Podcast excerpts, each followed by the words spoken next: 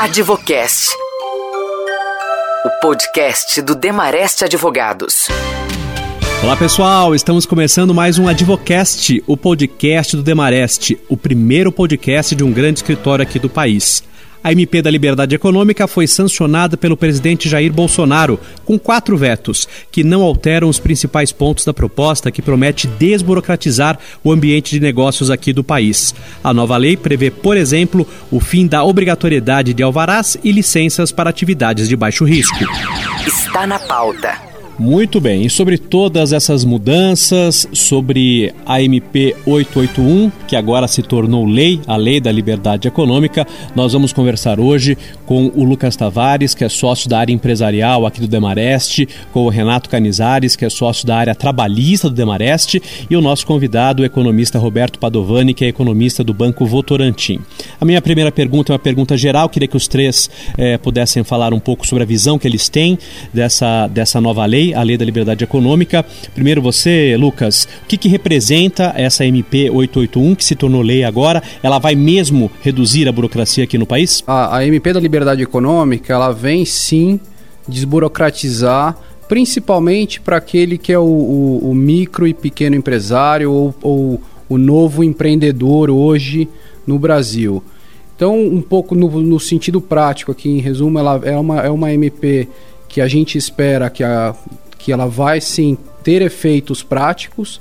Ela, é, obviamente, ela está ali, ela faz referência ao artigo 170 da Constituição, ao 174, que já previa isso da livre iniciativa, do empresário poder trabalhar de forma é, prática com, e da forma que ele quer, mas o que a gente viu nos últimos anos, e principalmente nos, nos últimos aí, 10, 15 anos, é que a vida do empresário e do, e do empreendedor ela foi tornando muito burocrática. Por quê? Porque ele tem que hoje, para abrir uma empresa, ele tem que registrar na junta comercial, Receita Federal, prefeituras, licenças, e às vezes ele tem um escritório, ele mais cinco pessoas, seria um prestador de serviço, mesmo uma pequena loja ou um pequeno comércio. E, e, e a, a MP vem no sentido sim de desburocratizar principalmente a vida de, desse empreendedor. Olha, como eu comentei aqui na abertura do, do Advocast, a gente tem um convidado hoje, que é o economista Roberto Padovani. E eu queria, Padovani, que você desse, é, em, em, linhas gerais, nessa visão até mais macro, a sua visão como economista dessa MP da liberdade econômica.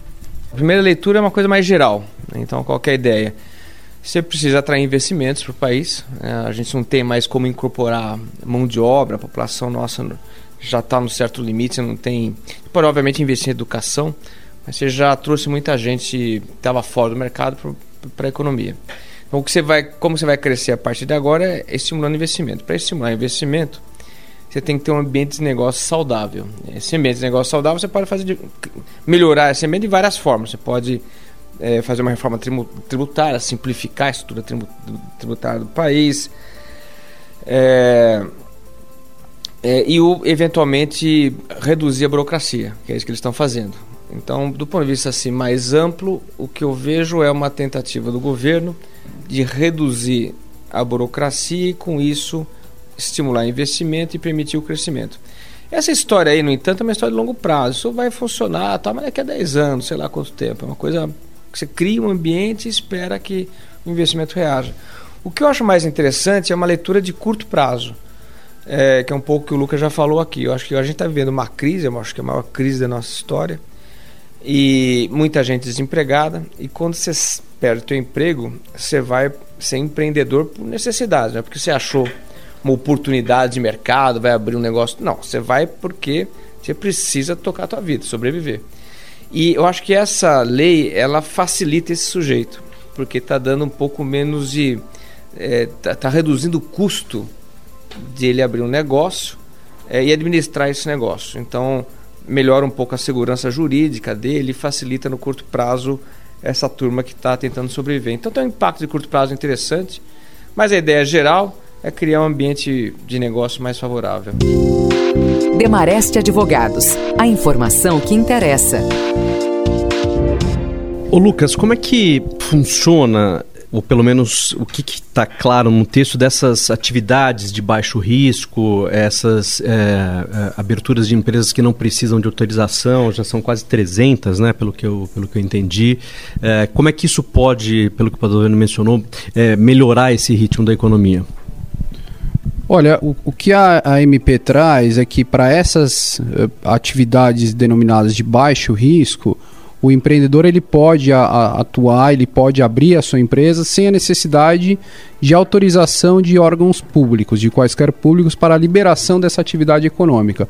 Obviamente, ele ainda deve fazer o registro da, da sua empresa, seja uma micro, microempresa, uma limitada, uma Eireli, perante a junta comercial e ter, por exemplo, o seu CNPJ ou inscrição municipal, inscrição estadual, para ele poder emitir nota, ele vai ter que, lógico, pagar imposto.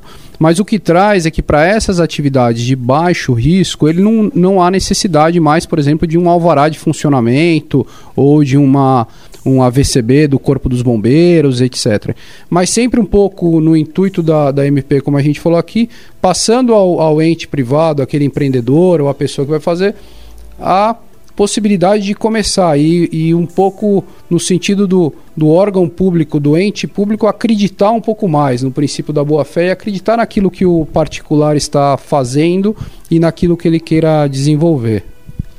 De certa maneira, a gente vê, quando se discute mais essa questão de, de tornar menos é, burocrático, uma transferência é, maior para o privado, do, do, do, ente público para o ente privado? É, vai, vai, vai nessa linha, essa medida?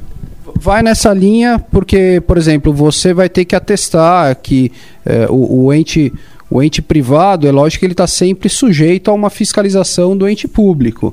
Então, se o ente privado ele está fazendo uma atividade que o ente privado considera de baixo risco e efetivamente não é, ele vai estar tá sujeito a sanções dos órgãos públicos. Mas aqui o órgão público, o, o Estado, ele vai, ele está fiando muito mais na capacidade do particular de empreender e de saber o que, que ele tem que fazer, porque já tem uma legislação específica, ele tem a, a, norma o que é, uh, mas sem precisar isso, olha, eu, eu preciso da benção do Estado sempre. Não, eu, o Estado tem o poder de fiscalização, sempre ele vai ter, mas um pouco, uh, e o, o particular que ele queira exercer isso e fale, ele vai ser responsável. Então, aquele particular que começou um empreendedor, que deveria obter um, um, uma licença e, e, ele não obteve porque ele não quis, esse, ou porque é uma má fé ou algo, esse ele vai ser sempre responsável. Por outro lado, o que dá aqui é a capacidade desse particular de, de empreender e de saber as responsabilidades dele se ele quiser fazer o seu negócio. Canizares, em termos trabalhistas, é, o que, que fica mais é, simplificado?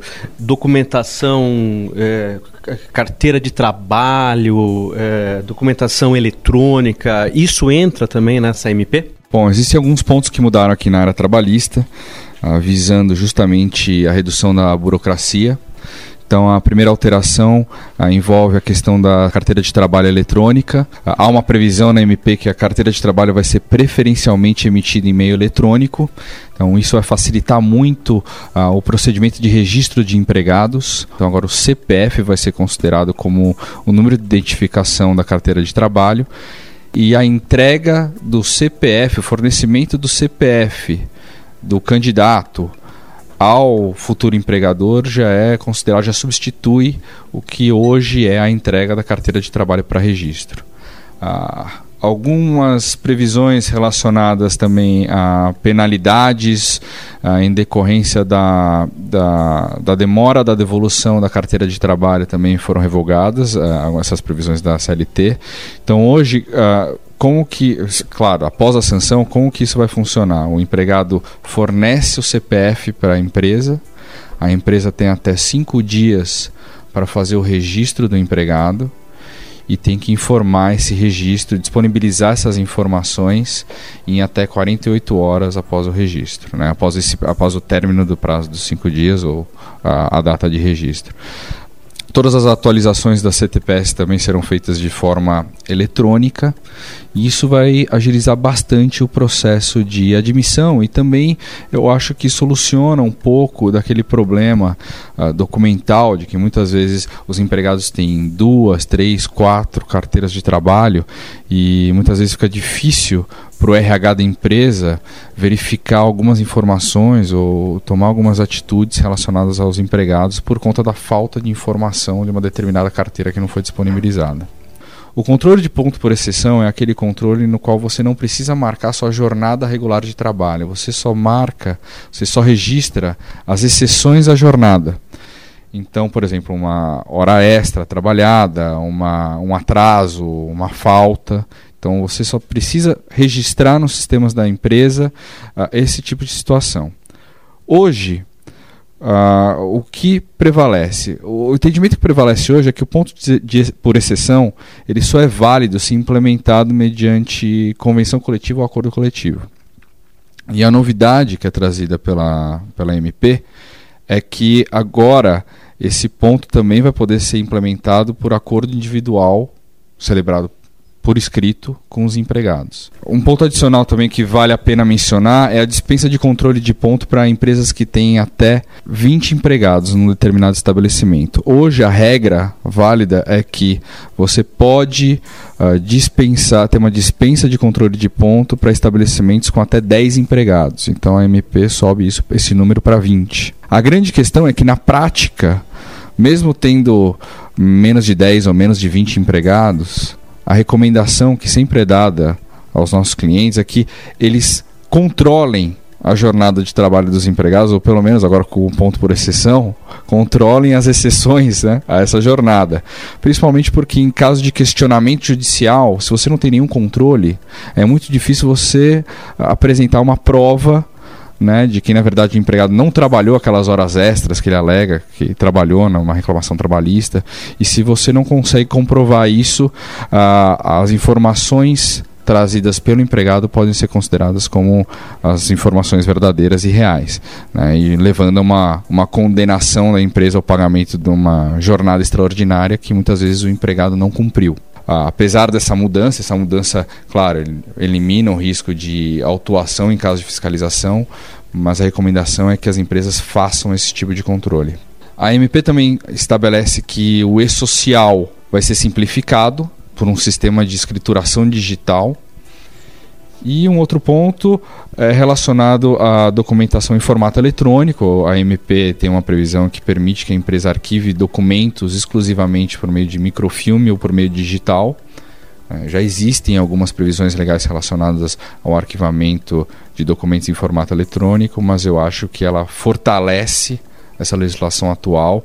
E isso ajuda muito as empresas na parte trabalhista, principalmente as empresas com um número elevado de empregados, que têm que uh, gerenciar arquivos e prontuários de empregados com determinados documentos. Então a digitalização desses documentos agora vai ser ainda mais permitida e isso vai ajudar bastante, principalmente no gerenciamento desses, desses prontuários. Advocast. Informação com quem entende. Padovani, é claro que não dá para fazer aqui adivinhar o futuro, né? Mas é, com as projeções que a gente tem, com essa dificuldade que se faz em relação aos entraves da economia, a expectativa que se tem para reformas, tem até especialistas dizendo que a MP pode ajudar no crescimento do PIB. É, o, que, que dá para é, se imaginar em relação a esses pontos eh, já colocados aqui, tanto pelo, pelo Renato como pelo Lucas, em termos de crescimento mesmo da economia? É possível, eh, de médio a longo prazo, se imaginar que isso ajude no, no crescimento econômico? Acho que dá para fazer uma avaliação muito geral, assim, eu acho que de. Acho que no médio e longo prazo dá para dizer que ajuda. Agora é impossível quantificar. É, assim, a gente está. O que eu gosto dessa lei é que ela é um passo, mais um passo dentre tantos, no sentido de ter um ambiente de negócio, como eu falei, um pouco mais saudável. É, agora a gente não consegue mostrar exatamente qual é o papel de cada uma dessas histórias, né? Então qual que eu imagino que reforma tributária hoje seja muito mais importante. É, ter um ambiente macroeconômico estável que né, pode ser gerado com a reforma da previdência, por exemplo, é super importante. Agora, qual que é o papel de você, qual que é o impacto econômico de você ter, não precisar mais do alvará para abrir um pequeno negócio, não dá para calcular. Mas eu acho que isso é uma mudança cultural importante. A gente tem duas tradições aqui no Brasil. Uma é uma tradição do poder público desconfiar do empresário. Né? Isso, isso é uma marca nossa. E a outra é de criar um ambiente regulatório de tal forma complexo é, que gera um incentivo para condutas ilícitas.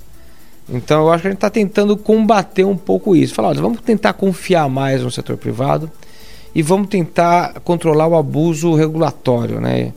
Então acho que é muito mais uma, uma questão cultural que gera impactos médio e longo prazo, são importantes, mas impossíveis de quantificar. Ajudam qualitativamente falando o crescimento econômico, é óbvio que ajuda. É, como eu te falei também, eu acho que no curto prazo tem um peso por conta dos empreendedores de necessidades de curto prazo. Agora, é, a gente coloca isso tudo num, num saco ali que é um ambiente saudável, favorecendo investimento, emprego, mas é, a gente não tem nenhuma, nenhuma base empírica é, para dizer o quanto que isso vai bater. Tem, um, tem vários estudos, eles mesmos na exposição de motivos falam, mostrando que isso age a favor do crescimento. Agora, tentar colocar nos modelos estatísticos é impossível.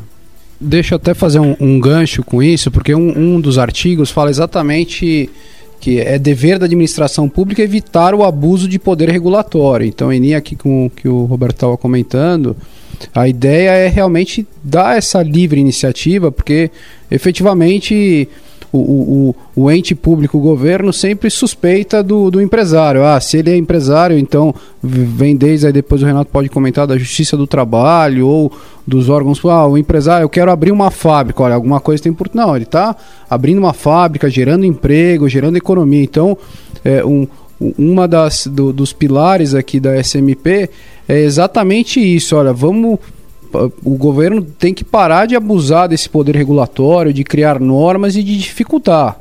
Não é uma questão que o, o, o, empresário pode fazer qualquer coisa, seja do ponto de vista ambiental, fiscal ou trabalhista, ele tem que seguir na lei, mas o, o governo deve ter a missão de regulamentar isso e, e, de ver, mas sem abusar. O empresário que quer, seja o micro, o médio ou grande empresário que quer, ele tem que, na, pela, pela lei, ter a possibilidade da livre iniciativa e de, de o, governo ser um, um aliado dele. Hoje, em muitos casos, o, a gente vê casos de, de, de, investidores, sejam nacionais ou estrangeiros, que, por exemplo, abrir uma fábrica aqui, eu demoro um ano e meio, dois anos para obter todas as licenças.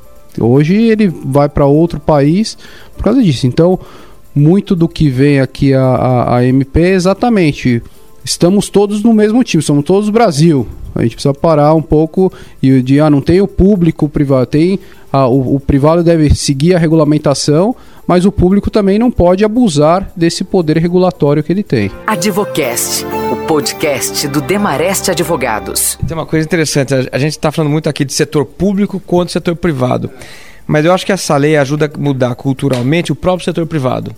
Porque hoje uma parte do setor privado vai lá, usa o Estado, o aparelho do Estado, para criar reservas de mercado, para controlar preço, para afugentar a concorrência. Então, às vezes a gente fica falando que é como se o Estado tivesse aí sobrevoando nós todos, na verdade é o setor privado induzindo a, a uma menor concorrência. Isso é clássico na história econômica brasileira. Então, quando você cria um ambiente um pouco mais arejado, né, de que, olha, a gente cara vai tocar a vida dele, você se vira. Eu acho que isso acaba inibindo essas posturas anticompetitivas, anticoncorrenciais e que, e, portanto, gera um ambiente de negócio também indiretamente melhor e favorece o crescimento. Então, acho que é uma, é uma disciplina do setor privado também, né? E aí, é, e é, o, é o importante disso é, é, a, é a mudança cultural. Então, se antes a gente tinha uma uma cultura de sempre esperar o que o Estado está legislando, o que, que ele está fazendo, tudo, é partir um pouco para a iniciativa privada ter essa a, a, efetivamente essa iniciativa, não esperar que o Estado legisle. Então, se você for ter, ah, eu vou fazer um empreendimento, sim, você é o responsável por esse empreendimento. E aí um pouco que vai também aí só entrando em outro ponto aqui da da MP, é, é, é, a, é, a, é a questão que a gente fala do, do artigo 50 e do novo 49 do Código Civil, que fala da desconsideração da, da personalidade jurídica, de, do, a, que a MP traz uh, novidades nisso para tentar restringir àquela sociedade, seja uma limitada, uma sociedade anônima, uma Eireli, é, as dívidas que tinha. Ela até depois ela fala todo um artigo sobre fundos de investimento e responsabilidade limitada desses investidores de fundo também para trazer isso. Então, aquela, aquela empresa que age de acordo com, com a lei sem ter uma fraude ou sem ter um desvio de sua finalidade, os sócios eles não deveriam ser, como a gente vê muitos casos hoje, responsáveis pela, é, pela, pela, pela, pelos passivos dessa empresa. Os passivos, como o próprio nome já diz, é uma sociedade de responsabilidade limitada. Só que hoje no Brasil há uma grande confusão patrimonial entre o que é o ativo da empresa e o ativo do sócio. Então, isso também tra trazido pela MP essa mudança no, no, Código Civil, que é lógico que a gente vai ter que esperar muito para saber como que o, o, judiciário, os tribunais vão interpretar essa, essa mudança, mas é, um, é algo que também em, em linha, vamos lá, da livre iniciativa que a gente estava conversando, é, como que o empresário, aquele que efetivamente queira empreender, que faz dentro, que paga os seus impostos, mas em alguns casos a gente vê que o, que a empresa, em alguns casos, ela, ou por, por questões econômicas, depois do ela não pode não prosperar. Mas o empresário, na pessoa física, se ele não tem nada que. É, é, não tem nenhum desvio da, da empresa, ele não deveria responder por isso, porque senão a gente inibe o empresário sempre de empreender. E então o que traz também a MP é tentar separar o que, que é o, a responsabilidade da empresa versus o, o, os ativos dos sócios, da pessoa física ou, ou dos outros, e até ela fala de outros, de grupos de empresas, que eu não posso desconsiderar a personalidade jurídica de uma empresa se eu tenho grupos de empresas. Um pouco a gente vai ter que esperar como que os tribunais eles vão olhar isso na, na prática, mas já é também uma novidade que para incentivar investidores e, e, novos, novos empreendedores. É, no, no, campo trabalhista é um, é um, um assunto um pouco delicado. Né? Eu acho que é, a grande questão aqui quando a gente fala da desconsideração da personalidade jurídica é bem o que o Lucas falou. A gente vai ter que esperar para verificar como os tribunais vão reagir. Uh, no que se refere à justiça do trabalho, né? É, a, a, no final das contas, a, a, simples insuficiência patrimonial já tem gerado a desconsideração da personalidade jurídica né? das empresas. Então a gente tem que tomar um pouco de cuidado em relação à aplicação uh, disso no âmbito trabalhista. Eu acho que o impacto não vai ser tão relevante no âmbito trabalhista.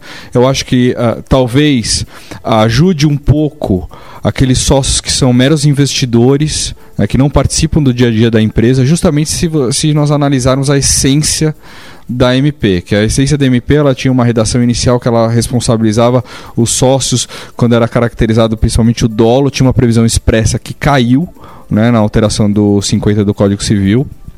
Então, eu acho que no final das contas isso vai ajudar sim aqueles investidores que não participam do dia a dia, aqueles investidores que no final das contas ah, não foram beneficiados diretamente por eventual abuso, né, que é essa nova redação aqui que é trazida para o Código Civil. Mas eu acho que a gente ainda tem que esperar um pouco para verificar como a Justiça do Trabalho vai reagir em relação a isso. Advocast, o podcast do Demarest. Domênio, eu queria, é, eu queria que você falasse um pouco da sua área, da MP, para, para os bancos. É, pode ter reflexo também em termos de, de algo específico para, para o setor bancário? Olha, eu acho que tem duas questões, uma mais geral e uma mais específica. Aqui a mais geral é um pouco que a gente está conversando aqui nós três. Eu acho interessante. A gente tem um, uma mentalidade aqui no Brasil de você vai, você vai criar uma regulação a mais perfeita do mundo, né? excessos de controle, tudo absolutamente bem, bem pensado. Tal. O problema é que você não consegue praticar isso porque tem um Estado falido. Né? Você não consegue é, implementar nenhuma dessas regras, aí vira uma, só um aprisionamento aí da livre iniciativa. É, esse é um problema. Então, é, a gente está ajudando a melhorar um pouco isso, tentando. Mas ainda que a lei tenha uma, ela tenha assim uma boa fé, né, de tentar melhorar o ambiente, eu noto dois grandes problemas. Assim. O primeiro problema é isso que a gente está falando o tempo todo aqui. Mas será que o judiciário ele vai como vai topar? Como é que vai? Como que ele vai entender eh, se não tiver controle do ponto? É, a gente continua no Brasil refém de um judiciário que legisla. Né? Então, a principal insegurança jurídica no país não é só o executivo que define controles abusivos. Você não tem uma insegurança jurídica porque você não sabe depois qual é a decisão do judiciário. Você, normalmente é, né, tem muito estudo de economia que mostra isso. É uma justiça que é lenta e falha. Né? Então você demora muito para saber o resultado e é, é imprevisível saber qual que é a, a, vai ser a decisão. Do ponto específico do assim, o ponto específico de banco é, é a história do papel do, do sócio investidor. É, eu entendo que nesse ambiente de negócios favorável que a gente favorável, esse negócio novo que a gente vive, você tem que adequar a legislação. Um exemplo típico aqui é essa história de você permitir os testes né, de novos produtos, novos serviços. É, esse ponto que o Renato mencionou, eu acho muito interessante, que é de, o, o milênio, né, o, o jovem, o cara de uma startup não está muito preocupado em bater o ponto. Tal. Então você está adequando um pouco isso. É, agora, do ponto de vista de banco, é, a gente, qual que é o nosso business? Né? A gente dá dinheiro, espera que o sujeito pague os juros e o principal. Então, em caso de falência, mesmo que não seja fraudulento, você espera é, que esses contratos sejam respeitados. Então, eu acho que a, lei, a legislação é boa, tal, mas eu fico um pouco apreensivo sempre com relação a qual é a interpretação. Que, aliás, é uma coisa curiosa, né? Porque é, uma das coisas que eu vi aqui é que você procura evitar a interpretação das normas. Mas a gente continua refém dessa interpretação das normas no ambiente jurídico como um todo. Né? Ok, eu agradeço então ao Roberto Padovani, o nosso convidado aqui nesse Advocast, economista do Banco Votorantim. Muito obrigado também ao Lucas Tavares, sócio da área empresarial aqui do Demareste, ao Renato Canizares, sócio da área trabalhista aqui do Demareste. E claro, agradeço você que esteve nos acompanhando neste episódio do Advocast. Muito obrigado e até a próxima. Advocast, o podcast do Demareste.